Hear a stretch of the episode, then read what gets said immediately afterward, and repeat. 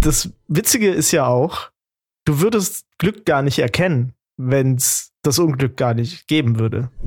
Würdet ihr denn sagen, glücklich sein hat was mit der Anwesenheit von Glück zu tun oder eher mit der Abwesenheit von Scheiße? Derjenige, der sich Realist nennt, ist der zynischste von allen. so, weil er das dann gar nicht mehr gar nicht mehr annimmt, weil er sagt, nein, das ist die Realität, das ist der Fakt, so ist das immer. Genau, weil er das als allgemeingültige Tatsache dann nur noch betrachtet. Genau. Mhm. Also der Pessimist sagt ja eigentlich, ja, es gibt schon was Gutes, nur mir widerfährt es nicht. Während ein Realist sagt, nee, es gibt nichts Gutes und deswegen passiert mir auch nichts Gutes. Ja. Würdet ihr sagen, wenn jetzt in eine WG kommt oder in eine Wohnung, in der Lebe, Lache, Liebe Sachen an der Wand hängt, dass da ist da noch was zu retten Nein. oder ist es so, das ist doch eigentlich schon so völlig lost, oder? Das ist doch, da gehst du doch rein in so eine Wohnung und sagst, dieser Mensch, der, der hat den Kampf verloren.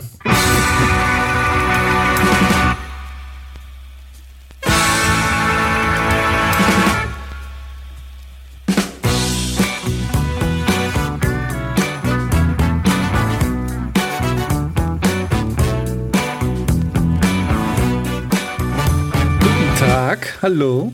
Grüß Gottle. Ich sehe, Max hat ein Major-Update bekommen, was äh, die äh, Hochwertigkeit seines Hotelzimmers angeht. Yes, ich bin nämlich in einer Junior Suite. Wow. Mhm. Also Ste stehen die Betten zusammen oder sind es zwei Einzelbetten? es sind tatsächlich zwei Einzelbetten. Ich weiß nicht, warum die die so hingestellt haben. Muss ich bloß noch Das ist zusammenschieben. nicht filmteamfreundlich. Aber Nee. die kann man doch zu, die kann man zusammenschieben. ja, ja. Ja, kann man, aber ich verstehe nicht, warum man sowas macht. Das ist doch. du willst doch nicht in so eine Junior Suite reinkommen und irgendwie die Betten so stehen sehen, verstehe ich nicht. Aber gut.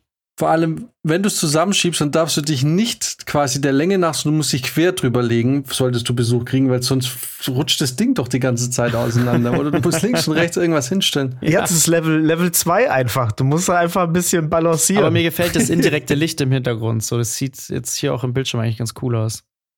ja, das sieht wirklich, also sieht ziemlich fancy Mhm. aus da hinten. Ich habe einmal haben wir in Wien gedreht und da war ich in einem Projekt mit meiner damaligen Freundin. Das Problem war, dass wir haben uns halt nicht in dem Dreh kennengelernt und es war nicht mehr rosarote Brille und so und äh, wir waren da eigentlich glaube ich schon zweieinhalb Jahre in einer Beziehung und äh, die logische Schlussfolgerung war ja geil, wir haben zwei getrennte Betten. Viel Spaß.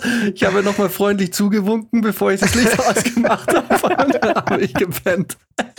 Seelenruhig. So gut hast du lange nicht mehr geschlafen, was? Ey, aber ich, ich, ich kann da aber auch nur eine Lanze mal brechen. Ich habe das ja lang mit meiner Ex-Freundin gemacht in der eigenen Wohnung. Und das Einzige, was daran ein bisschen blöd ist, dass dir halt der Platz ein bisschen fehlt. Ne? Das ist halt echt ein, also keiner wollte natürlich auf ein großes Bett verzichten. Das hat mit zwei Mhm. riesige Betten. Aber so, wenn man sich mal dran gewöhnt hat, weißt du, wenn du dich, wenn man sich in verschiedene Richtungen dreht, gibt's keinen Durchzug in der Mitte. Weil die Decke ein bisschen Man hoch kann sich geht. zum Einschlafen noch mal YouTube-Videos anschauen. Genau, äh, irgendwelche Erklärvideos auf YouTube. Beispiel. ich meine, ich höre sowieso immer äh, Podcasts zum Einschlafen. Echt? Ja. Ah. Restfett soll da ein ziemlich guter, guter Podcast sein.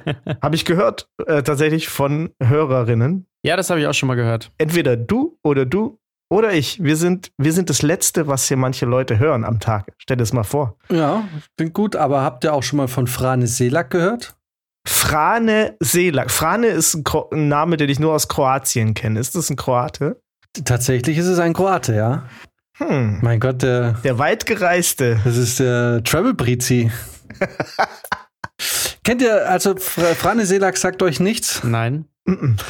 Dann möchte ich euch die unglaubliche Geschichte von Frane Selak erzählen. Und zwar äh, wird ihm nachgesagt, dass er siebenmal dem Tode ganz knapp entronnen ist durch pures Glück. Und zwar hat er in den 60er Jahren mehrere schwere Unfälle überlebt, die ähm, von Zug bis Bus und Flugzeugabsturz, alles in einem Jahrzehnt. Und zwar ist, er- ging es los 1962, als er von äh, Sarajevo nach Dubrovnik fahren wollte und der Zug einfach entgleist ist. Und ich weiß nicht, ich glaube, 17 Menschen sind bei dem Unglück gestorben. Der Zug ist entgleist und in den Fluss gefahren. Und er ist äh, entkommen mit, mit einem gebrochenen Arm Schon ein Jahr später ist er in einem Flugzeug gesessen, das abgestürzt ist. Da ist plötzlich beim Fliegen anscheinend die Tür aufgegangen und er und Stewardessen wurden von, dem, von der Sogwirkung nach draußen gezogen. Er hat es dann nur überlebt, indem er in, einer, in einem Heuhaufen gelandet ist. Drei Jahre später, 1966, war er in ein Busunglück verwickelt, in dem der Bus von der Fahrbahn abkam, eine Absperrung durchbrochen hat und in ein Tal wieder in einem Fluss gelandet ist, wo dann vier Menschen ertrunken sind und Frane Selak äh, eigentlich auch wieder nur mit Schürfwunden davon gekommen ist. Vier Jahre danach, 1970, ist bei ihm während der Fahrt irgendwie der Motor explodiert und er konnte gerade noch raus, bevor das Auto komplett abgebrannt ist. Und auch wieder hier drei Jahre später erneut Auto fängt Feuer, Motorraum fängt Feuer, Feuer, also Flammen schießen durch die Lüftungsanlage und versenken ihm Haare und Augenbrauen. Dann hatte er eine Weile Ruhe und aber 1995 kam es wieder zu einem Verkehrsunfall, bei dem er von einem Bus überfahren wurde. Man möchte eigentlich glauben, dass nach so vielen Unglücken einem Menschen irgendwann auch mal Ruhe gegönnt wird vom Schicksal. Aber so war dem dann nicht. Äh, er hatte tatsächlich noch ein einziges Mal die, das Vergnügen, ganz knapp dem Tod zu entkommen, als er eine Bergpassstraße entlang gefahren ist und ihm der entgegenkommende Lastwagen hat nicht gesehen. Und so war er gezwungen, eine Ausweichmanöver zu fahren, was katastrophal geendet ist, weil er die Kontrolle verloren hat und das Auto äh, den Abhang runtergestürzt ist, er aber glücklicherweise, bevor dieses Auto im Abhang verschwunden ist, aus dem Auto geschleudert wurde, weil er nicht angeschnallt war. Und auch hier dieses ganze Unglück mit nur wenig Blessuren überstanden hat. Jetzt möchte man meinen, okay, mit der Lebensgeschichte von Frane Seelag ist es an dieser Stelle zu Ende, weil also sieben unglaubliche Geschichten, die teilweise auch wohl nachvollziehbar sind. Teilweise könnte das auch ein bisschen Legendenbildung sein. Kam es, äh, kam es dann dazu, dass er 2002 tatsächlich noch ein einziges Mal vom Schicksal sozusagen geküsst wurde, als er im Lotto dann plötzlich gewonnen hat. 800.000 Euro in der kroatischen Lotterie. Und das äh, unfassbare Leben von Frane Selak dadurch sieben Unfälle, die eigentlich so gut wie niemand überleben würde, wenn sie das, also bei denen die sieben Unfälle, bei denen die Überlebenschancen extrem gering sind und dann auch noch den Lotto gewinnen. Ich bin auf diese Geschichte gestoßen, eigentlich rein durch Zufall und dachte mir, das ist doch eigentlich eine coole Einleitung, um auf das Thema zu ähm, lenken oder überzuleiten, was Brizi vorstellen wollte. Weil Brizi dachte sich, durch wahrscheinlich durch einen Vorfall in deinem Alltag, es wäre doch mal ganz cool, über das Thema Glück zu sprechen. Äh, ja, erstmal voll die verrückte Story. Kann äh, gar nicht glauben. Ich kann auch nicht glauben, dass ich davon nie, noch nie was gehört habe. Aber was ich interessant finde an der Geschichte ist, dass er so viel Glück hatte, ist ja so Glück im Unglück immer ein bisschen, ne? Also es sind ja schon zwei mhm. Ebenen von Glück, die da äh, zusammenkommen. Aber weil du jetzt am Schluss gesagt hast, dass er auch noch so ein genügsamer Mensch ist und noch irgendwie dann Geld verschenkt und so, dass es halt das Glück haben und glücklich sein am geilsten ist, wenn du beides zusammen hast, oder? Das ist wahrscheinlich dann wirklich check. Aber ich glaube, man muss es halt auch so sehen, ne? Also ähm, so wie das klingt, hat er ja, glaube ich, das schon so für sich erkannt, dass er halt sehr viel Glück hatte, was er definitiv hatte. Aber ich glaube, es gäbe, ist auch so ein bisschen eine Einstellungssache. Also es gibt bestimmt auch Leute, die dann eher dieses Art von, diese Art von Leben als, als sehr unglücklich sehen. Auch wenn er die Sachen natürlich immer überlebt hat. Aber tendenziell kann man ja schon sagen, es ist eigentlich auch viel Unglück dabei. Ähm, und jemand, der sein Leben lebt, ohne dass ihm solche Sachen passieren, hat er auf eine Art und Weise mehr Glück. Weil ich könnte, würde jetzt zum Beispiel von mir auch sagen, ich, irgendwie bin ich, habe ich ja doch auch mehr Glück im Leben, wenn mir sowas gar nicht erst passiert und ich quasi in so einer Situation dann das Glück haben muss zu überleben. Äh, ja, kann man auch sagen. Ne? Aber irgendwelche Sachen muss, müssen einem, glaube ich, im Leben passieren. Sonst erkennst du es ja gar nicht und kannst es auch nicht wertschätzen, ja. Genau, sonst wüsstest du nicht, was Glück ist und was nicht. Je älter man wird, desto mehr merkt man ja auch wirklich und akzeptiert auch die Tatsache, dass Glück nie, ja irgendwie nie für immer bleibt, ne?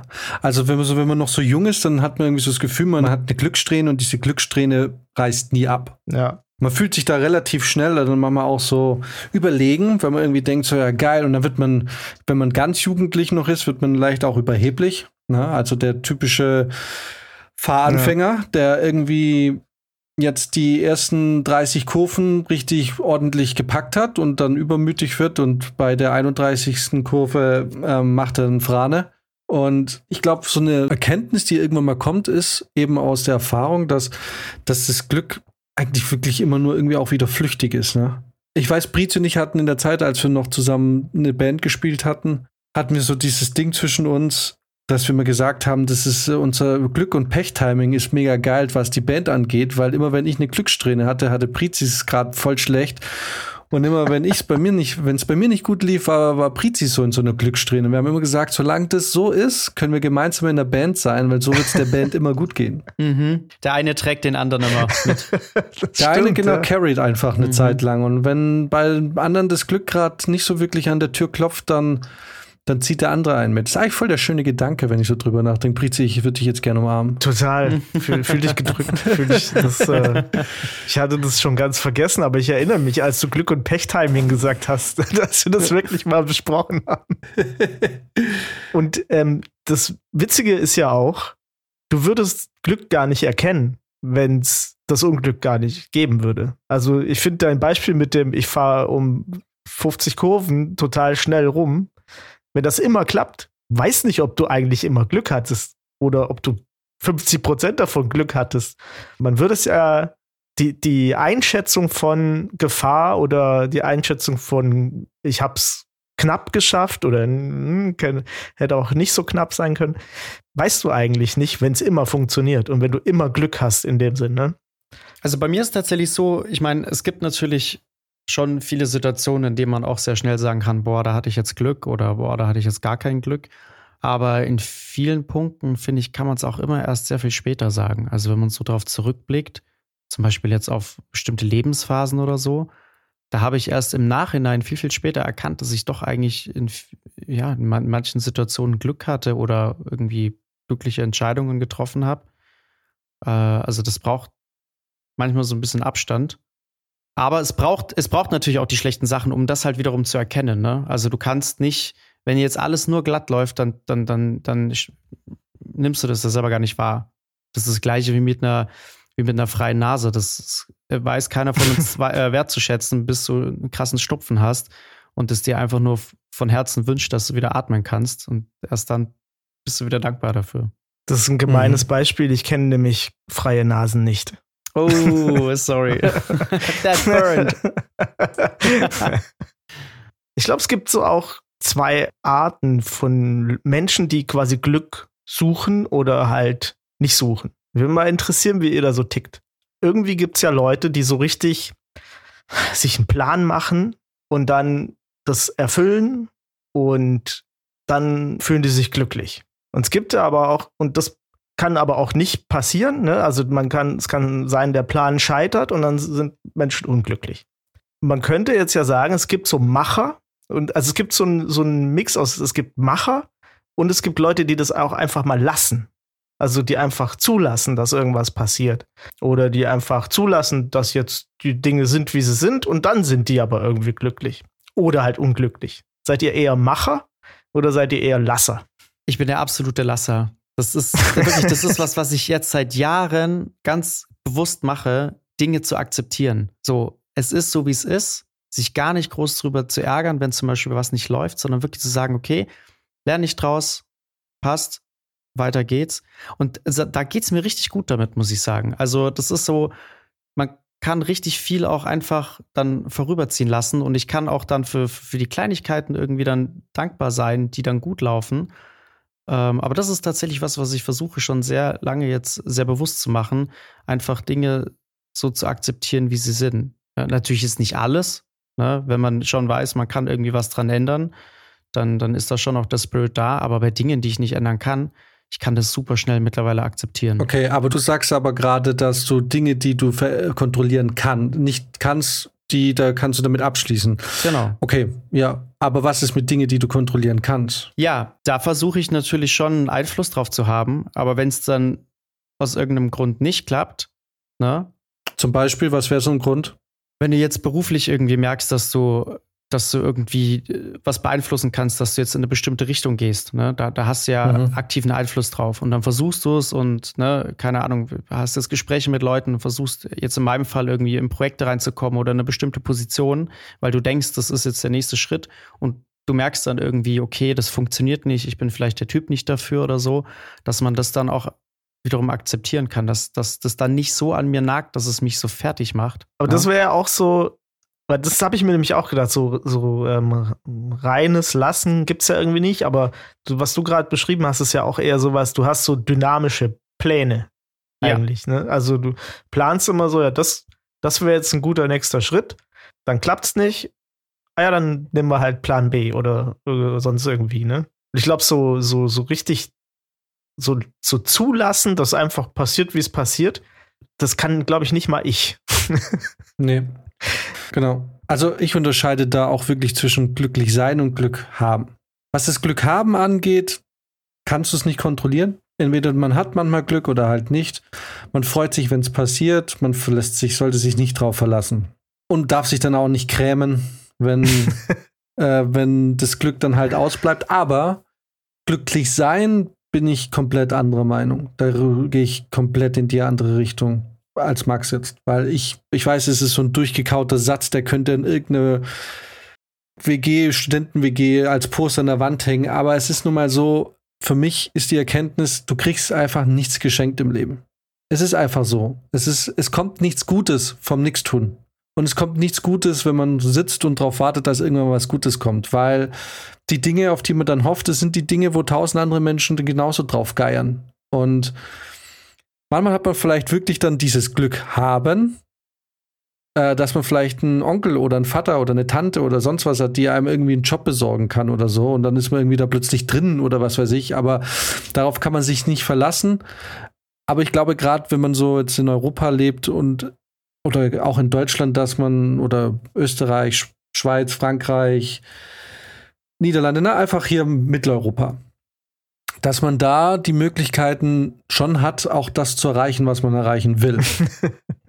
Wenn man sich ein Land oder eine Region aussuchen kann, in der man irgendwie einen verrückten Weg einschlägt oder so oder was Ding, dann ist es hier wahrscheinlich am besten. Oder die Chancen sind hier einfach am größten, dass man es irgendwie schafft. Das bedeutet, ich bin der Meinung, dass man schon, wenn man glücklich sein will, dass man da aktiv dafür was tun muss.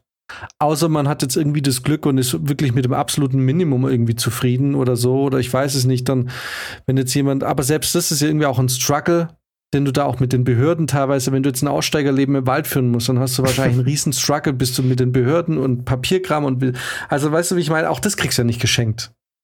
Also gut, jetzt, jetzt, jetzt, jetzt auch hier geht es wieder in die eine Richtung. Da kann Deutschland natürlich auch ein Albtraum sein. Ja. Weil, weil, du irgendwie dieser eine Strauch, bei dem du da dein Zelt aufgestellt hast, jetzt aber beim äh, Schein C38 im Ding irgendwie bedroht ist und irgendwie, weißt du, was ich meine? Ja, klar. das ist ja alles ein Struggle. Du musst für jeden Lebensentwurf und für alles, was dich irgendwie vielleicht langfristig glücklich macht, dir irgendwie auch kämpfen. Das ist gut, dass du das jetzt so gesagt hast, weil ich, da, da wollte ich jetzt wirklich gerade drauf eingehen, dass du da ganz viele Annahmen quasi quasi hattest, dass Glücklichsein mit irgendeiner Art ähm, Erfolg irgendwie so zu tun hat, ne? Das muss ja nicht unbedingt sein. Zum Beispiel, wenn du in eine stinkreiche Familie geboren bist die, und, keine Ahnung, BMW geerbt hast, ist Erfolg nicht das, was du suchst, um glücklich mhm. zu sein. So, das ist einfach scheißegal in dem Moment. Ne? Mhm. Und vielleicht muss man, ich glaube jetzt nicht, dass man dafür dann mehr tun muss, aber du musst dich auf jeden Fall ähm, so schon einer, einer ganzen Gesellschaft entgegenstellen. Das ist schon nochmal, das ist ein anderer Kampf auf, äh, an anderen Fronten, den man da mhm. vielleicht mhm. führt. Aber der wird nicht erfolgreich verlaufen, wenn du dich jetzt einfach in den Wald setzt. Und es, es geht eine Zeit lang gut, aber ich, also mhm. ja, ich will jetzt auch nicht, jetzt kommen gleich wieder die ganzen Nachrichten auf Insta. Äh, mein Cousin vierten Grades hat es aber gemacht, es läuft super bei dem. Ja, okay. Aber das ist ja nicht der Punkt, auf den ich jetzt raus will. Der Punkt ist einfach der, dass man, man kann es tun, aber es ist nicht anzuraten, da zu sitzen und zu warten, bis das Glück eintrifft. Auf gar keinen ja. Fall. Also man kann es ja auch ein Stück weit selbst bestimmen. Ne? Also was ich vorhin meinte ist, ähm, vielleicht, vielleicht kann ich das mit dem Beispiel auch nochmal verdeutlichen. Also ich meine, ich habe ja ähm, vor einigen Jahren zum Beispiel die Aufnahmeprüfungen bei den Schauspielschulen gemacht. Ne? Und das Schauspiel war bei mir ja auch lange ein Ziel, während der Schule und auch nach der Schule. Ähm, hatte ich ja schon vor, hauptberuflich als Schauspieler zu arbeiten und wollte demnach ja auch auf die Schauspielschulen. Das heißt, ich habe das schon noch ernst genommen mit den Aufnahmeprüfungen. Ich habe mich vorbereitet und ich bin hingegangen, ich habe das gemacht. Ähm, also ich habe schon aktiv versucht, da, sage ich mal, meinen Traum zu verfolgen. Ähm, und habe da ja auch sehr viele Leute kennengelernt, die auch die Prüfungen damals gemacht haben. Und da waren aber zum Beispiel Leute dabei, die ja ihre komplette Existenz davon abhängig gemacht haben. Also für die war das so, das eine muss es jetzt sein, woanders geht es nicht hin. Ne? Also wenn, wenn mhm. das jetzt nicht klappt, dann, dann weiß ich nichts mehr, mehr anzufangen. Mhm. Was ich schon sehr interessant, aber auch ein bisschen krass fand, weil gut, wir kennen es, ich weiß nicht, ob jeder schon mal davon gehört hat, aber es ist ja gerade bei den staatlichen Schulen sehr schwer draufzukommen. Also da wird wahnsinnig aussortiert und es schaffen nur die allerwenigsten überhaupt äh, auf so eine Schule zu kommen. Das heißt, da platzen ganz, ganz viele Träume von vielen Leuten. Ne? Und du kannst dich auch nur zweimal bei einer Schule bewerben. Wenn du zweimal nicht genommen wurdest, dann darfst du dich auch nicht nochmal bewerben. Also dann ist es wirklich vorbei. Und ähm, ich habe die Prüfung gemacht. Ich bin im Endeffekt bei keiner Schule genommen worden, bin ein paar Runden weitergekommen, was schon ganz cool war, aber es hat halt nicht geklappt. Aber das war jetzt für mich trotzdem dann nicht das Ding, dass ich gesagt habe, scheiße, meine ganze Existenz geht jetzt verloren. Ne? Also ich habe das dann schon auch akzeptieren können und meinen Frieden damit gefunden und wusste, okay, hey, das findet einen anderen Weg oder ich habe irgendwie, ja, vielleicht, vielleicht wird es dann mal ein bisschen ruhiger mit dem Schauspiel, ich mache was anderes, vielleicht kommt es irgendwann wieder, so wie es im Prinzip jetzt genau gerade ist.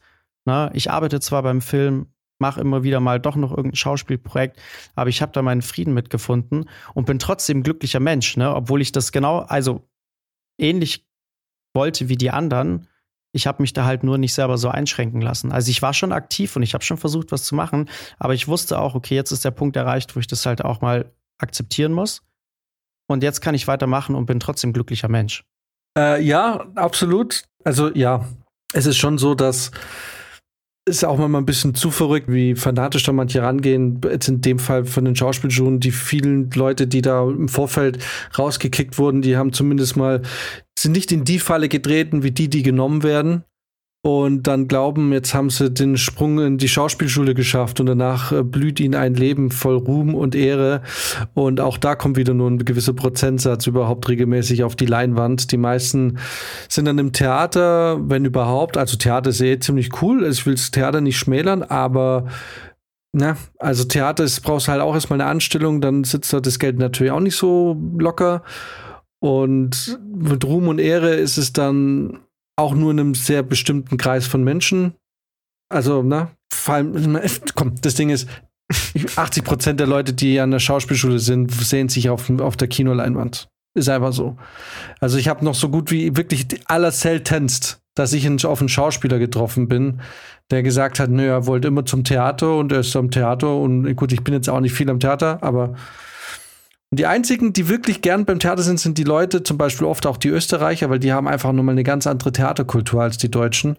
Und das sind Leute, die wirklich eingesessen sind, die da wirklich auch einen Stand haben und die richtig gut verdienen, weil es gibt natürlich auch Theaterleute, die eine Viertelmillion im Jahr Umsatz oder äh, Gage bekommen. Ne? Also wenn du bei den Film, also bei den Festspielen in Salzburg den Jedermann spielst, dann klingelt es natürlich in der Kasse. Ne? Und die sind natürlich ja. überzeugt vom Theater, logischerweise. Aber der Nachwuchs, die meisten wollen doch ins Kino. Oder wenigstens in einen drittklassigen ARD-Sonntagabendsspielfilm. ja, also ich, ich würde sagen, es gibt schon viele Junge, gerade die, die auf die staatlichen Schulen gehen, da wollen schon viele auch auf die Bühne. Äh, aber ich glaube jetzt natürlich nicht ausschließlich. Also die wollen natürlich auch nebenbei Fernsehprojekte machen, ganz klar. Oder auch mal Kino. Ähm, aber da gibt es schon auch einige, die definitiv auch erstmal äh, nach einem Theater Ausschau halten danach. Was ich jetzt hier raushöre, ist, dass um, um Glück zu haben, muss man sich anscheinend ja erstmal in eine Position bringen, in der man dann Glück haben kann. Also, so, wenn, wenn der Max jetzt sagt, ich mache ab jetzt gar nichts mehr mit Schauspielerei, da kommt jetzt irgendwie Steven Spielberg um die Ecke und sagt, hast du Bock in meinem Projekt irgendwie Schauspieler zu sein? Also, das wird quasi immer weniger möglich, ne? je, je weniger du dich in diese Position bringst. Das heißt, dieses, äh, was der Jan sagt, dass man halt daran arbeiten muss, dass man ähm, glücklich sein kann, das würde quasi auch dazu führen, dass die Wahrscheinlichkeit höher wird, dass man auch Glück hat.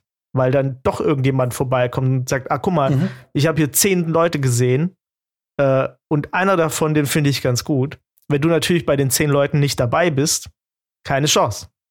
Würdet ihr denn sagen, glücklich sein hat was mit der Anwesenheit von Glück zu tun oder eher mit der Abwesenheit von Scheiße? Ja, das ist äh, natürlich das ist eine Ansicht. Das ist, äh, das ist natürlich eine, eine, eine Sicht, die Dinge zu betrachten. Na, da, also da wären wir jetzt natürlich auch wieder bei Frane Salek. Man kann jetzt einerseits sagen, er ist ein sehr glücklicher, er hat sehr viel Glück gehabt. Oder man kann auch sagen, er hat sehr viel Unglück gehabt, dass er überhaupt in diese Situation kommt. Das ist wahrscheinlich die Art und Weise, wie man gerne auf Dinge äh, schaut. Und aber das schließt an auf was du gerade sagst, ist halt die Perspektive, wie man halt auch Dinge dann betrachtet. Ne? Was für den einen viel Pech ist, ist für den anderen, für den einen ist es Pech, für den anderen ist es vielleicht die Chance auf was Gutes. Ne? So, also, oh, ähm, verdammt nochmal, ich komme zu spät, ich habe verschlafen. Pech. Aber vielleicht triffst du durch die Verspätung auf einen Kollegen in der U-Bahn, den du schon lange nicht mehr gesehen hast. Und der sagt, du, ich habe da äh, nächste Woche haben wir, ich bin inzwischen arbeite ich da und da. Wie geht's dir? Machst du noch mit deinem Schauspiel? Ja, mach ich noch. Du, wir haben nächste Woche ein Casting. Komm doch einfach vorbei, schaust dir an. Ne? Und dadurch, es ist halt immer die Frage und und die Frage, wie man auch eingestellt ist. Derjenige, der dann diesen Pechmoment hatte, ich bin zu spät, ich habe verpennt, ich komme zu spät zur Arbeit oder sonst wohin und das an sich ranlässt na, weil das sind die Dinge, die man dann nicht kontrollieren kann. Jetzt bin ich, jetzt bin ich schon zu spät. Also warum soll ich mich drüber ärgern, dass ich zu spät bin? Ich meine, ich will hier nicht predigen, weil ich ein Meister darin bin, Dinge nicht gehen zu lassen. Aber, aber weil ich halt das von mir weiß und mir das wünschen würde, dass ich da manchmal ein bisschen anders damit umgehen könnte, ist es dann schon so diese Ansicht, okay, mir ist jetzt da dieses Pech passiert und Jetzt kann ich kriesgrämig in der U-Bahn stehen und hinschauen, wie jemand, der gleich irgendwie Amok läuft und der gleiche, die gleiche Person, die mich das letzte Mal vor fünf Jahren gesehen hat, sieht mich. Ich sehe aber aus wie ein Arsch, richtig grimmig und überhaupt keinen Bock. Und er entscheidet sich, spreche ich ihn jetzt an, hey, du äh, kennst mich noch und mhm. hey, wie war's nur so? Oder spreche ich ihn nicht an, weil er ist gerade vielleicht offensichtlich schlecht gelaunt. Während wenn ich eben halt verpennt habe und dann sage, okay, passt und dann halt halbwegs dieses Glück ausstrahle, von dem Brizi gesprochen hat, dann kann es natürlich schon sein, dass der, dass diese Person sich entscheidet, ach guck mal, der sieht ja, also ne, freundlich, vielleicht offen für ein Gespräch, ich gehe mal hin und sag Hallo. Also es ist schon so eine mentale Sache. Also, aber ich glaube, ich habe deine Frage null beantwortet. Ich erinnere mich an nicht, meine Frage nicht mehr, aber ich, ich finde das interessant, was du gesagt hast, weil jetzt kommt für mich kommt, ist hier ein, ein wichtiger Punkt, weil diese mentale Sache, dieses entweder ich sehe alles total positiv oder ich sehe alles total negativ, ne? oder annähernd positiv oder negativ. Ich würde nämlich behaupten, dass jemand den du gerade skizziert hast, dass der dann da griesgrämig in der U-Bahn steht, dass das eher eine Person ist, die versucht, alles positiv zu sehen. Und dann sozusagen diese, diese kleinen Ausrutscher dann wirklich scheiße findet, weil das kann man ja erstmal nicht positiv sehen. Ne? Das ist einfach so, naja, also das ist dann schon Advanced Edition, dass du dann sagst, ja, heute zwei Stunden später erst äh, auf der Arbeit, kein Problem äh, alles, alles super, ne?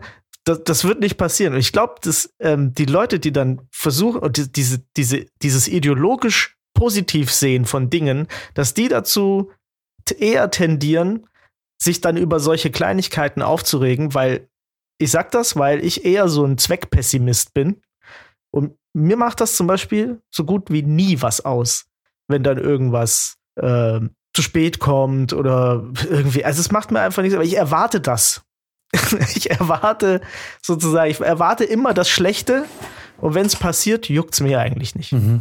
Da äh, wollte ich einfach nur meine Lanze für, für uns Pessimisten brechen, weil das nämlich, wir sind dann nämlich einfach trotzdem okay. So, das ist kein, mhm, kein ja. Problem. Mhm. Äh, und äh, möchte dann einfach nicht von so komischen Instagram-Posts hören, dass, dass man alles positiv sehen muss. Das ist einfach falsch. Ja. Aber das, was der Jan gesagt hat, finde ich schon interessant. Ähm, dass, dass es auch so ein bisschen darum geht, ne, was man nach außen strahlt äh, und wie sehr das dann vielleicht auch Einfluss darauf haben kann, dass einem Glück widerfährt oder auch nicht. Also ich hatte tatsächlich eine ähnliche Situation von dem, was du jetzt gerade erzählt hast, Jan. Ich war letztens auf der Bavaria ähm, und also Bavaria Filmstadt in München und ähm, habe da tatsächlich einen Kollegen wieder gesehen an der Tramhaltestation und hatte kurz äh, überlegt, ob ich ihn ansprechen soll. Und der stand da irgendwie mit seinem Bier und sah einfach irgendwie nicht aus, als würde er angesprochen werden wollen. Und dann habe ich es tatsächlich gelassen. Und mhm. man weiß mhm. nicht, was aus diesem Gespräch geworden wäre, wenn ich es gemacht hätte. Ne? Vielleicht hätte sich für ihn eine Jobmöglichkeit ergeben, vielleicht für mich. Vielleicht wäre es auch einfach nur ein nettes Gespräch gewesen und wir wären beide mit besserer Laune nach Hause gegangen. Aber es ist nicht passiert, weil er so eine Ausstrahlung gehabt hat und ich mir dann dachte, nee, boah, kein Bock jetzt auf die negative Energie irgendwie. Und ähm, ja, das ist eben äh, genau das. Ne? Also es ist auch ein Stück weit, glaube ich, was man wie man das Glück vielleicht zulässt, ne? Oder, oder ob man sich dem Ganzen auch so ein bisschen verschließt. Also man kennt es ja auch. Es gibt Leute, jeder hat in seinem Freundes- oder Bekanntenkreis eine Person, bei der man das Gefühl hat, boah, bei der läuft es halt einfach nie. Da ist immer irgendwas. Das ist einfach, das Leben ist so ein bisschen geplagt vom Pech. Und da habe ich auch immer ein bisschen das Gefühl, dass die Leute auch einfach schon diese Grundeinstellung haben, dass sie Glück gar nicht wirklich zulassen können oder es auch nicht wirklich erkennen. Ne? Also manchmal bieten sich ja so Chancen, die vielleicht nicht sofort zu erkennen sind, die man aber halt, wenn man sie dann erkennt, auch wirklich greifen muss. Ne? Und manche Leute sind dann schon so negativ eingestellt, dass sie dann gar keinen, gar keinen Mut mehr haben, sich da nochmal in irgendwas reinzustürzen. Und dann, dann kann es auch nicht besser werden. Ist eigentlich ganz gut, was er sagt, weil wie ist denn das? Auch so mit diesem, man sucht ja quasi auch das Glück zuzulassen, wurde jetzt ja schon mehrfach gesagt, ne? Mhm. Und das in Paarung mit dem, was Briz jetzt gesagt hat, mit diesem, naja, mal eine Lanze für die Pessimisten brechen und wenn man pessimistisch eingestellt ist, dann ist man eigentlich ja doch ein bisschen gechillter, weil man hat es ja schon kommen sehen. Aber das ist für mich immer so und ich, wie gesagt, ich bin, ich mache mich da selber schuldiger als viele andere. Ich möchte jetzt hier nicht irgendwie äh, predigen und selber irgendwie, ich bin nicht so, aber es ist doch schon so, wenn man eben halt diese pessimistische Grundeinstellung hat, dieses naja, wenn ich sowieso vom Schlechten ausgehe, dann kann ich ja schon mal nicht enttäuscht sein ne? oder enttäuscht werden. Aber ist es nicht immer so dieses Spiel mit dem High Risk, High Reward? Zum Beispiel, ich habe eine gute Freundin, die hatte vor zwei Jahren, hatte die, haben wir uns äh, getroffen, unterhalten und sie hat ein Jobangebot bei einem, sie, sie arbeitet jetzt gerade bei einem sehr großen Modehersteller, also Premium-Mode, High Class und hat da einen ganz guten Stand, ist da irgendwie im Vertrieb oder so. Auf jeden Fall hat die ein Angebot von einem relativ jungen Startup bekommen mit einer viel größeren Position. Also ne, viel mehr Verantwortung, aber auch weniger Geld. Und sie ist aber so ein Mensch, die auf Sicherheit spielt. Ne? So, so, und ich habe schon gemerkt, sie so, ja, sie weiß nicht, ob sie es machen soll. Und ich bin natürlich ein ganz schlechter Mensch, mit dem man zu so einem Ratschlag kommen sollte, weil ich vom Mindset immer schon war, go for it. Mhm. Ne? Ich war immer schon, wenn sich dir eine Chance bietet, also ich bin nach München gezogen und kannte im Prinzip keine Sau. Also ich bin nach München gezogen, hatte eine Wohnung, bevor ich einen Job hatte. So, ich, also so, es war so, okay, ich weiß nicht, wie lange ich jetzt diese Wohnung bezahlen kann. So, und es geht sich immer irgendwie aus. Also ich bin vom Mindset, du darfst mit so einer Frage nie zu mir kommen, weil ich tendenziell immer derjenige bin, der sagt, tu's. wenn das Risiko kalkulierbar ist, und für sie war ja das Risiko kalkulierbar, wenn, weil wenn es nach einem Jahr nicht geklappt hat, war das Schlimmste, was ihr halt hätte passieren können, ist, sie hat halt ein Jahr lang weniger verdient, als sie verdienen hätte können. Aber mit dem Resümee, was sie hatte, hätte sie ja sofort überall, überall woanders wieder Arbeit bekommen. Also es war ja nicht so eine Frage auf Leben und Tod. Es war einfach so, hey, du kannst maximal jetzt ein Jahr ein bisschen weniger verdienen als sonst, ne? Und sie hat es am Ende dann doch nicht gemacht und alles gut worauf ich hinaus will und auch bei Beziehungen, ne? Diese, man rutscht da manchmal auch so in diesen, vor allem in Beziehungen, so in diese selbsterfüllende Prophezeiung. Ne? Jetzt, worauf ich hinaus will, High Risk, High Reward. Wenn wir jetzt mal ein bisschen kitschig auf Beziehungen gehen. Du kannst jetzt in eine Beziehung reingehen und sagen, ich werde ja doch nur enttäuscht. Früher oder später passiert ja doch irgendwas, was mir nicht gefällt oder sie gefällt mir nicht oder sie stellt fest, ich gefalle nicht und irgendwie dann irgendwie werde ich betrogen oder so. Und deswegen verschließe ich mich auch ein bisschen, weil so kannst du auch nicht 100% enttäuscht werden. So, also lässt du quasi immer die Tür, die ist nie ganz offen. Die ist so angelehnt. Also man, man, ein bisschen Licht scheint durch, aber offen ist die nie. So, jetzt ist aber die Frage, nimmt man sich, beraubt man sich da nicht selber irgendwie auch der Möglichkeit, Glück zu finden oder glücklich sein zu finden, wenn man also zum Beispiel sich wirklich 100%ig auf was verlässt und sich bei einer Sache so 100%ig sicher ist, äh, wir müssen auch ein bisschen, ein bisschen wieder weg von der Beziehung, weil sonst wisst ihr, was ich meine. Aber mhm. weißt du so, wenn man irgendwie sagt, na, na, mir passiert ja sonst eh nichts Gutes und eher so pessimistisch, ähm, ich lasse es lieber. Also hat von euch jemand schon mal wirklich seine Abwehr so weit runtergefahren, dass du so wirklich angreifbar bist? Beruflich, karrieretechnisch, auch mit dem Glück an sich so. Also, ich mache jetzt die Reise. Alles klar, fuck it. Ich, ich mache jetzt zwei Monate diese Reise oder sonst was. Oder ich mache die Reise jetzt nicht, weil sonst was. Also, hat man das schon mal gemacht für eine von euch? Weiß ich nicht. also, ich glaube ich nicht. Ich glaube, bei mir ist immer so ein bisschen dieses, I don't know. Aber ich würde ich würd da noch mal kurz, ähm, ich würde kurz noch mal drauf eingehen, weil das jetzt natürlich das Extrembeispiel eines Pessimisten ist, der dann quasi in seinem Pess Pessimismus einfach aufgibt. Ne? Also der dann quasi wirklich sagt, naja, das ähm, das schon zynisch wird. Genau, quasi. das ist schon zynisch, ne? Das ist einfach, da ist rum. Der hat dann gesagt, es ist alles nichts wert. Also ähm, brauche ich das auch gar nicht versuchen. Der der Trick ist ja, so zweckpessimistisch zu sein, weil du musst natürlich, um das sein zu können, trotzdem den Schritt wagen. Ne? Du musst ja immer den Schritt machen. Und ich glaube nämlich, also, weil ich möchte dieses Extrembeispiel, das kannst du auch haben, wenn du voll positiv an so eine Beziehung rangehst. Wahrscheinlich geht es dann sogar noch schneller, wenn du merkst, oh shit, das funktioniert hier gar nicht. Hier gibt es äh, ganz schön viel Probleme. Äh, ich muss aber alles total positiv sehen. Ähm, und dann kannst du, dann da musst du relativ schnell dir eingestehen, das funktioniert hier nicht, das muss ich abstoßen. Und dann ist es auch rum. Na, dann, ist, dann ist die Beziehung auch zu Ende. Genauso wie halt, wahrscheinlich geht es nur schneller. als bei so einem extremen Pessimist, der dann einfach trotzdem da sitzt und eigentlich nur darauf wartet, dass sich die Prophezeiung selbst erfüllt. Und der andere erfüllt sie sich halt einfach. Ja, und man muss halt auch die Frage sich stellen, wenn du, äh, gehen wir nochmal zur Beziehung. Der Pessimist geht rein und ist von Anfang an nie so hundertprozentig happy. So ein bisschen so, äh, weiß nicht, so ein bisschen Magenschmerz, äh, Magenschmerzen hat man immer. Und ist mit der drei Jahre zusammen. Der Optimist ist mit der Person drei Jahre zusammen und wird hart enttäuscht. Und dann tut's weh. Aber die Frage ist ja, so, was ist jetzt schlimmer? Der durchgehende Schmerz drei Jahre, so, ha, ich weiß nicht. Oder der Typ, der drei Jahre super happy war, oder die Frau, die drei Jahre super happy war, und dann kommt der groß, die große Enttäuschung, die uns dann doch irgendwann zu den Züdinger macht, die wir dann halt irgendwann sind. Was ist jetzt da das Schlimmere? Das Pflaster ja. langsam abziehen oder schnell? Also man müsste das vielleicht auch mal von der Seite betrachten. Ich hatte einmal, ähm, ich, das war voll verrückt, ich habe einmal mit einem Kumpel in, das ist schon, das ist schon echt lange her, also mit echt lange, meine ich vier, fünf Jahre. Da war man äh, abends in München noch unterwegs und waren an der Isar, an der Reichenbachbrücke und da haben wir auf, sind wir auf drei Mädels getroffen. Beziehungsweise eigentlich hat er die angeschleppt. Der ging aufs Klo und dann kam er zurück und irgendwann kamen die drei Mädels und meinten, sie brauchen jetzt irgendwie doch Feuer. Also er hat irgendwelche Mädels da angequatscht. Und die saßen so und okay, und dann hat eine so erzählt, ja, also, weil klar, mein Kollege, für den war natürlich wieder feuerfrei, weil, okay, mal schauen und rumgegraben, so ein bisschen latentes Fremdschämen, wie immer halt. Aber ich kannte es ja von ihm. Also von daher alles gut. Und, und sie meinte dann aber, nee, nee, sie, sie, sie zieht in der Woche weg. Und ja, wo, wo, wohin ziehst du denn? Ja, zurück in meine Heimat, weil sie hat sich jetzt von dem Freund getrennt. Und war tot, und plötzlich wurde es voll Depri, ne? Mhm. Und während ich dachte, oh Gott, ist voll schlimm, dachte er sich ja voll geil. Emotional Damage.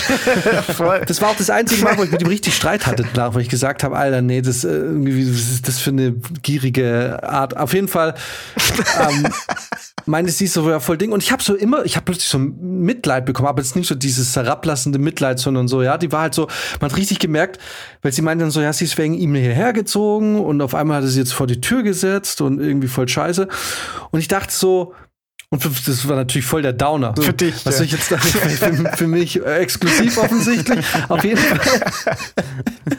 Während der andere schon nach Instagram und so gefragt hat, dachte ich so, nee, ich muss jetzt da irgendwie, also ich will jetzt ja auch nicht, weil, weißt du, man schaut ja auf sich und die waren ein paar Jahre jünger, keine Ahnung, fünf, sechs Jahre oder so, oder, oder ah, vielleicht doch auch ein bisschen mehr.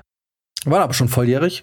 Nur nur zur Info und falls irgendjemand von der Polizei zuhört, die waren auf jeden Fall, auf jeden Fall volljährig. Ähm, nee, aber auf jeden Fall habe ich dann gesagt, pass auf, weil sie war so super depri, habe ich gesagt, guck mal, betrachte es doch einfach mal von der Seite. Ähm, ich meine, du hast, du bist dahergezogen, du hast jetzt alles auf die Karte gelegt, es hat nicht geklappt. Und er saß die ganze Zeit in seinem Nest und hat dich jetzt rausgeschmissen. So, du hast einfach, du bist ja voll gewachsen in dem Moment jetzt, auch wenn du es jetzt noch nicht siehst. So, ne? Mhm. In ein paar Jahren blickst du darauf zurück und, und du wächst ja auch als Mensch, auch wenn dir was Schlechtes widerfährt, ne? Und das ist, was ich vorhin meinte, ist so dieses, man muss auch immer so ein bisschen betrachten, wie geht man auch mit einer schlechten Situation um, mit Glück, ne? Weil vielleicht, was, sie, was, was jetzt in dem Moment für sie dann so eine Tragödie war, ist vielleicht in drei Jahren irgendwie das totale Glück, dass sie dieses Wissen hat und diese Erfahrung gemacht hat, weil sie vielleicht zukünftig viel die Entscheidung in der Hinsicht viel besser treffen kann oder anders treffen kann. Oder sagt, hey, ich bin jetzt auch in beziehungstechnisch bin ich gewachsen, ich ziehe jetzt da nicht einfach irgendwo hin oder ich ziehe nicht einfach hin in die Wohnung von einem, der mich dann einfach rausschmeißt oder so oder mich vor die Tür setzt, sondern ich gehe einfach die Beziehung ein bisschen anders an. Also man, man, man reift ja dann irgendwie auch auf eine Art und Weise. Immer zusammen den Mietvertrag unterschreiben. ja. Oder man ist ein Arsch und guckt, dass man und sagt so, na, nee, komm, ich, ich unterschreibe schnell, passt. Mach dir keine Sorgen. Also ja, es kommt natürlich drauf an, aus welcher Sicht. Wenn man pessimistisch ist und gerne die Kontrolle hat, dann lieber alleine unterschreiben. Wenn man irgendwie das Glück willkommen heißen will, dann vielleicht zu zweit. Oh, aber Kontrolle ist ein richtig gutes, richtig guter Stichpunkt jetzt, gell? Weil Kontrolle ist, was der Pessimist braucht. Guck mal, das ist doch genau das. Ist, äh, das Pflaster langsam abziehen bedeutet kontrolliert das Pflaster abziehen. Ist richtig. und das, mhm. also, und äh, das, ich glaube, das, das ist wahrscheinlich die große Methode dahinter. Diese, dieser Zweckpessimismus bedeutet, alles so weit runterzudampfen, dass man halt noch Kontrolle darüber haben kann. Wenn du jetzt natürlich immer Kopf über oder einfach mit dem Kopf durch die Wand gehst, komplett enttäuscht wirst oder was kann ja auch alles Mögliche passieren, ähm, dass du dann diesen freien Fall so hast, ne? Also wahrscheinlich hat jeder Pessimist war wahrscheinlich auch mal ein richtig krasser Optimist und kennt diesen freien Fall und sagt sich, nee. Ja, ich glaube, dass wir alle Optimisten sind. Also du kommst ja nicht negativ auf die Welt. Also ja. du bist ja von Anfang an bist du ja eigentlich ein Produkt deiner Umgebung und was dir so mitgegeben wird. Wobei ich dich nicht anders kenne. Du bist eher positiver geworden in der ganzen Zeit, in der wir uns. Äh, das stimmt nicht. Na, ich war früher immer schon positiv. da hat man dir aber nicht. Weiß ich habe dieses eine Bild aus, aus deiner Jugendzeit gesehen, Jan. Da sahst du nicht sehr glücklich aus, nicht sehr positiv. Na, es ist so verrückt. Ich frage mich das mal auch, warum man so ein bisschen der Charakter ist. Aber du bist ja, ja klar. Also man ist vielleicht ein bisschen, über, wobei ich kann schon auch überschwänglich. Also ich kann schon auch euphorisch sein. So ist es nicht. Aber das ich stimmt. kann es auch, also ich kann es wirklich gar nicht auf eine schlechte Kindheit zurückblicken. Also in meiner Kindheit gibt es wirklich nichts, wo, bei dem ich sagen kann, das war der Auslöser meiner angefressenen Art, die ich dann irgendwann erreicht habe. ich glaube ehrlich gesagt, dass es, ähm, dass so dieses Angefressene vielleicht eher daher kommt, dass ich es ist so verrückt, es wurde mir auch oft gesagt, ich habe ja einen großen Bruder und dem wurde immer ein bisschen extrovertiertes Verhalten zugesprochen, während Leute, die mich also die beide kannten, mal zu mir auch schon gesagt haben, na, du bist eher so der ruhigere Typ. Da war ich ein bisschen überrascht. Da bin ich aber auch überrascht. ich kenne ja deinen ja, Bruder natürlich auch. mir dann schon festgestellt, dass wenn ich wo neu bin, also wir sind jetzt hier zum Beispiel im Podcast ja in einem geschützten Raum. Also buchstäblich, weil ja hier jetzt, während wir reden, nichts von außen einhämmern kann. Und natürlich ist man hier extrovertierter, weil man inzwischen fühlt man sich ja auch wohl oder beziehungsweise man kennt die Situation. Aber wenn ich woanders bin, dann, äh, dann bin ich schon eher der Typ, der sich erstmal anschaut, wie ist die Situation und dann so bisschen braucht, bis er warm wird. Das passiert nicht, wenn Brizi dabei ist, weil Brizi und ich hatten dann irgendwann zusammen diese Dynamik aufgebaut, wo man dann, aber das hat auch mit Halt zu tun, weil man weiß, da ist dann jemand, der deinen Rücken hält, weißt du, so irgendwie, got your back. Und dann hat man so ein bisschen so eine leichtfüßigere Art, irgendwie damit umzugehen, weil ich weiß, ich bringe einen Spruch mhm. und dann kommt von dir noch ein, ein Add-on dazu oder ich, mir fällt kein Spruch rein, dann fällt dir aber ein Spruch rein. Man hat da so dieses, dieses Tag-Team-Ding. Ja, das, das man ja auch jahrelang trainiert hat. Voll, ja ich bin immer noch der äh, Meinung, ich gehe nie tanzen tanzen, aber wenn, mhm. wenn wir unterwegs sind, dann äh, brennt, kannst du überall die Fenster aufmachen, weil es einfach 90 Grad warm wird in dem Raum. Ähm, das stimmt. Ja, aber ich glaube, die, die, der Zynismus kommt einfach, wenn du mal ein Mensch ist, der dann doch e, beobachtet und ich glaube, feinfühliger ist, was die Umgebung angeht. Und dann merkst du einfach, dass die Welt einfach schon ein bisschen ein Moloch ist. Also man sieht einfach, dieser, dieser Ort ist einfach schmutzig. Und du merkst, die Leute sind irgendwie auch oft schmutzig und du kriegst halt mit, dass Menschen halt Menschen sind und sich komisch verhalten. Und ich glaube, das war im Endeffekt so, das, was ja auch uns dann in der Jugend schon geeint hat, dieser Blick aus der, aus der Distanz. Ne? Auch den Blick, den wir auf uns selber zum Teil ja. haben. Ne? Also wir können ja relativ gut über uns reflektieren, würde ich jetzt mal behaupten. Und sind auch ehrlich. Also ich kann mit ja. mir sehr ehrlich sein. Ja. Das ist auch ein bisschen blöd, wenn man das, weil man das von anderen manchmal fordert und nicht ganz versteht, dass sie es nicht können in dem Moment. Habe ich zumindest ähm, einfach manchmal das Gefühl, weil diese, weil man, man ist zu sich selber manchmal schon sehr brutal. Voll. Und ich denke dann, ja, muss jetzt halt durch. So. Aber ist nicht für jeden. Genau, und ich, ich glaube halt, dass daher halt dann irgendwann mal so ein bisschen der Zynismus und so kommt und auch dieses, ähm, und das ist so ein bisschen verrückt, weil man dann teilweise eigentlich sich verhält, wenn man es so oft bei anderen gesehen hat, fängt man an, sich darauf einzustellen, obwohl es einem selber gar nicht passiert ist also mir ist im Studium extrem viel passiert, als dann nach und nach dann die ganzen Leute angefangen haben. Weißt du, in der ersten Woche lernst du ihre Partner kennen und die Woche drauf äh, bist du mit denen alle am Saufen und dann sind alle irgendwie wieder miteinander irgendwie unterwegs, was irgendwie okay ist und also nee, ist ja eigentlich nicht okay, aber, aber das sind so Sachen, auf einmal entstand dann irgendwann so diese, diese Angst vor Betrug. Weil, weil man so in seiner mhm. Studienzeit, also damit, man muss auch sagen, bis wir studiert haben, waren wir ja auch irgendwie in einem relativ geschützten Raum in dem Betrug nicht so viel stattgefunden hat, einfach weil die Stadt nicht groß genug war, um es lange zu verbergen. Ja, wobei. Aber, ähm, hat doch auch oft genug geklappt bei vielen, ja. Aber, aber wisst ihr, was ich meine? Und, und so kommen halt natürlich, so schleichen sich so ein bisschen diese Ängste dann irgendwie ins Leben, obwohl man selber vielleicht gar nicht betroffen war bisher.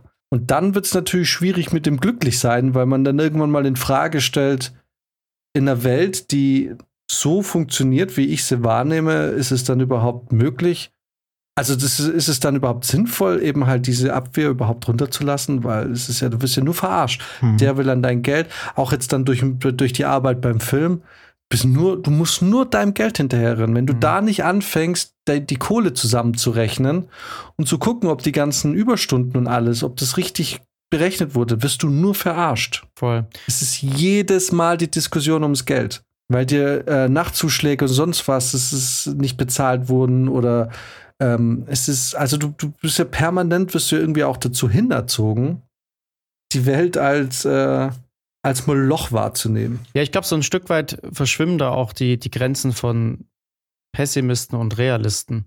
Es ist ja ein Unterschied, ob man da eine Grundeinstellung hat und, und tendenziell eher mit einem schlechten Ausgang sieht oder ob man einfach so viele Erfahrungswerte gesammelt hat, dass man sagt, das ist halt einfach so, das ist Fakt. Ne? Wenn ich jetzt irgendwie 20 Projekte im Jahr mache und äh, bei 18 Projekten muss ich ständig meiner Gage hinterherlaufen, weil sie es einfach nicht geschissen bekommen. Dann ist das ja kein Pessimismus mehr, dann ist das ja einfach realistisch, dann ist das ja einfach Fakt.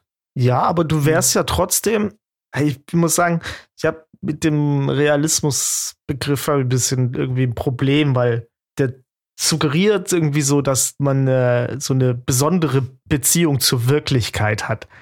Und ich glaube, ehrlich gesagt, weil, also auch so was, wie der Jan jetzt auch gerade gesagt hat, zum Teil sind das nicht mal deine eigenen Erfahrungen, die dich quasi zu, zum, in Anführungsstrichen, Realist äh, dann machen würden. Und am Ende des Tages bist du ja trotzdem glücklich, wenn es dann mal nicht so ist. Und was sagt das dann über die Realität aus?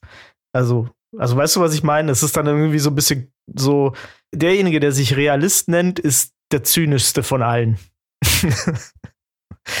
so, weil er das dann gar nicht mehr gar nicht mehr annimmt, weil er sagt, nein, das ist die Realität, das ist der Fakt, so ist das immer. Genau, weil er das als allgemeingültige Tatsache dann nur noch betrachtet. Genau. Mhm. Also der Pessimist sagt ja eigentlich, ja, es gibt schon was Gutes, nur mir widerfährt es nicht. Während ein Realist sagt, nee, es gibt nichts Gutes und deswegen passiert mir auch nichts Gutes. Ja, es ist einfach. Oh Gott, so. können wir das bitte auf ein Poster drucken? Ich will das auf jeden Fall mal in einer Studenten-WG an, an, einem Poster sehen. Ach, in Studenten-WGs, dann siehst du irgendwelche abgezogenen, äh, keine Ahnung, Joghurtbecher. Deckel an den Wänden, wo drauf steht Kunst. Lebe, lache, liebe. Triggerwarnung. Im folgenden Abschnitt wird das Thema Lebe, Liebe, Lache behandelt. Wenn bei dir diese Wortkombination kein kaltes Grauen verursacht oder du möglicherweise selbst Opfer eines ähnlichen Wandtattoos geworden bist, solltest du die Folge ab jetzt überspringen. Lebe, Lache, Liebe auf dem Joghurtbecher. Damit sich da auch mal noch was entwickeln kann. Weißt du, da ist ja, noch ein bisschen ja, Joghurt drin. ruhig eure Lebe, Lache, Liebe Scheißeinrichtung. Würdet ihr sagen, wenn jetzt in eine WG kommt oder in eine Wohnung, in der Lebe, Lache, Liebe Sachen an der Wand hängt, dass da ist da noch was zu retten Nein. oder ist es so, das ist doch eigentlich schon so völlig lost, oder? Das ist doch, da gehst du doch rein in so eine Wohnung und sagst, dieser Mensch, der, der hat den Kampf verloren.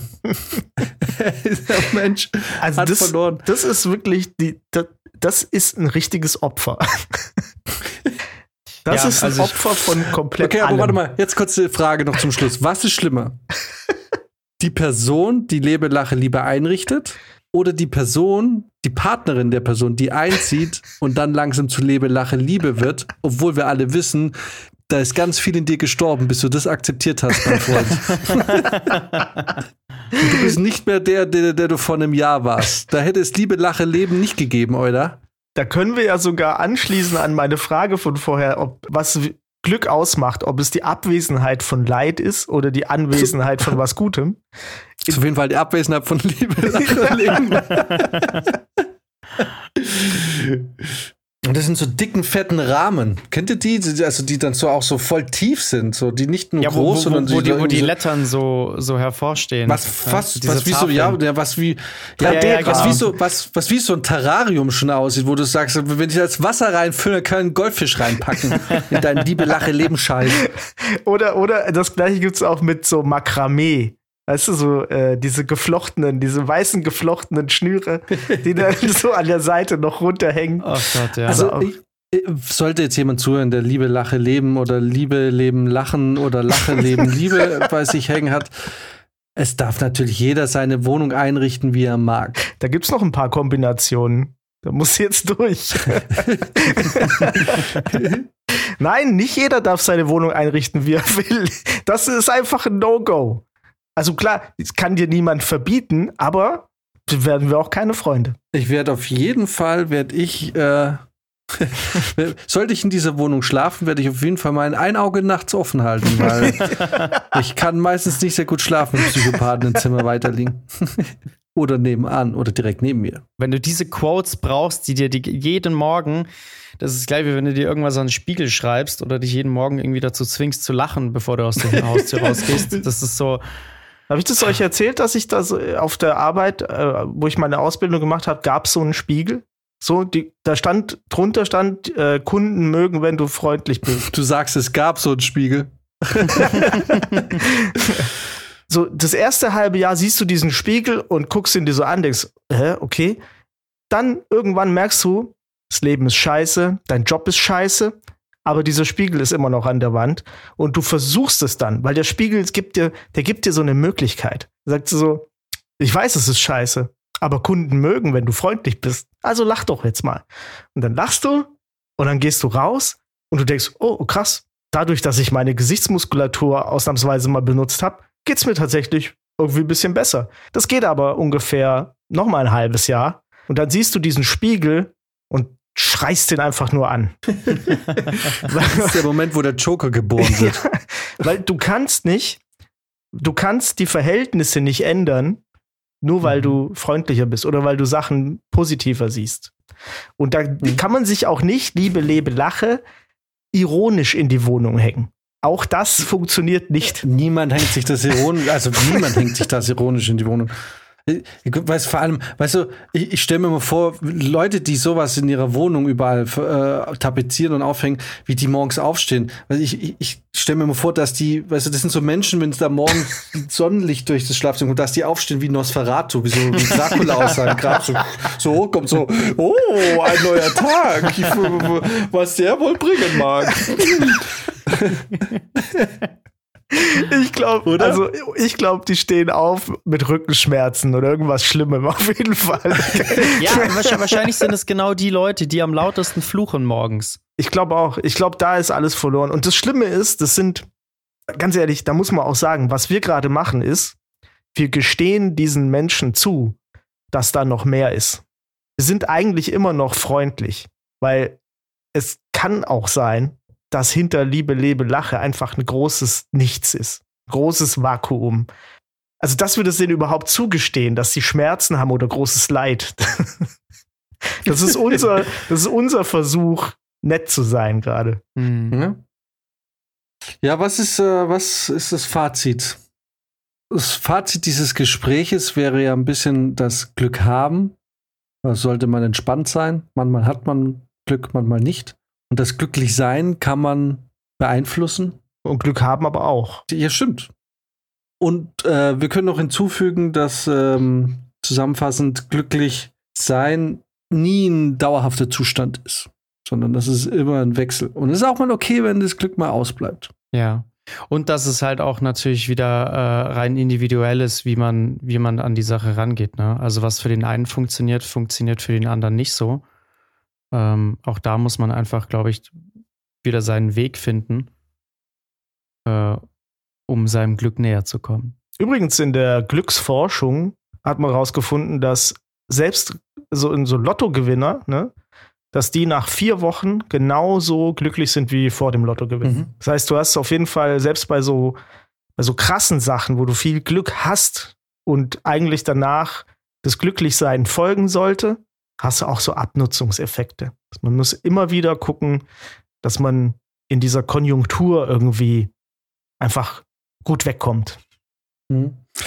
Das Ding ist, wir haben jetzt natürlich tonalitätsmäßig die Abschlussworte, aber jetzt hast du natürlich noch mal kurz was gesagt, was ich noch mal einfach kommentieren muss. es ist halt wirklich, mir tun dann am Ende des Tages die Leute leid, die glauben, dass sie ihr Glück dann tatsächlich in materiellen Sachen finden, weil es gibt nichts, was schneller quasi ausleiert oder was schneller seinen Reiz verliert als Dinge, die man sich kauft. Es ist wirklich, aber da muss ich echt sagen, bin ich auch nie gewesen. Also klar, man gewöhnt sich an bestimmte Dinge, die man dann irgendwann hat. Also ich würde jetzt nie wieder, muss ich sagen, es klingt jetzt ein bisschen überheblich, aber ich würde nie wieder zu einer 40 Zoll Glotze zurückkehren. Passiert einfach nicht mehr. Ja. Es wird nie wieder ein kleiner Fernseher gekauft. So, ähm, das ist einfach so. Das ist. Aber wenn es mein Fernseher jetzt kaputt gehen würde, dann ärgerlich. Also ich weiß noch, ich, als ich mir den gekauft habe, da habe ich so viele, äh, wirklich einige Jahre habe ich mich drauf gefreut. Ich so, irgendwann, wenn es mal richtig gut läuft und wenn mal Kohle wirklich über ist für totale Dummheiten, dann hole ich mir so einen richtig fetten, teuren Fernseher. Und ich habe das Ding gekauft und ich hatte eigentlich kein Glücksgefühl. Ja. Und da war, dachte ich mir so, das war vor drei Jahren oder so, und da dachte ich mir so, ja, es ist sowas, ich bin zum Glück nicht so der Typ, der der irgendwie eine lange Befriedigung erfährt durch durch. Ich meine, ganz ehrlich, ich habe mir vor, vor einem Jahr habe ich mir dann dieses iPhone gekauft. Das ist für viele Leute ist es so geil. Ich habe mein iPhone. Ich, es hat mir nichts gegeben. Es war so, ich war schon ein bisschen gespannt, so, oh cool, neues, jetzt mal ein ganz neues Betriebssystem und so. Aber ich weiß nicht. Man sollte sein Glück dann vielleicht nicht auch am Geld, weil wie schnell wächst das, dein, dein Standard, ne? Ja. Also, und ich glaube, es ist nachgewiesen, dass Geld schon glücklich macht. Also vor allem Geld bis zu dem Punkt, wo du sagst, ich muss jetzt, mir fehlt da nichts mehr, ich muss nicht mehr beim Einkaufen aufs Geld schauen und so und ich kann mir kaufen, was ich will und ich muss nicht mehr Sonderangebote kaufen. In dem Punkt macht dich Geld glücklich und dass mehr Geld tendenziell einen auch ein bisschen glücklicher macht. Aber irgendwo ist es dann halt irgendwie auch vorbei, denke ich, weil. Ja, klar. Das ist ja dieser, dieser typische Spruch, es ist schöner im Taxi zu weinen als in der U-Bahn. So, ne? Also wenn es dir halt schlecht geht und du hast genug Geld, dass das dich irgendwie halbwegs auffangen kann, ist es ist Geld eine gute Sache. Das bedeutet, kurz zusammengefasst, am Ende des Tages ist es doch die Wahrheit, die wir schon am Anfang der Folge festgestellt haben. Glück ist im Endeffekt das, was man draus macht. Und Hast du Glück, merkst es sofort, hast du Pech, merkst es vielleicht ein bisschen später. Dass es dann vielleicht doch auch Glück sein kann. Also, was du draus machst, die Sicht drauf. Außer natürlich, du hast es irgendwie mit einer Münchner Polizei zu tun. da ist jegliches Glück verloren. Das ist einfach nur noch, das ist einfach nur noch Pech. Wohin wollen sie denn? Ja, geht dich einen Scheiß an, wo ich nicht will. Egal, wurscht. Ich wünsche euch eine schöne Woche.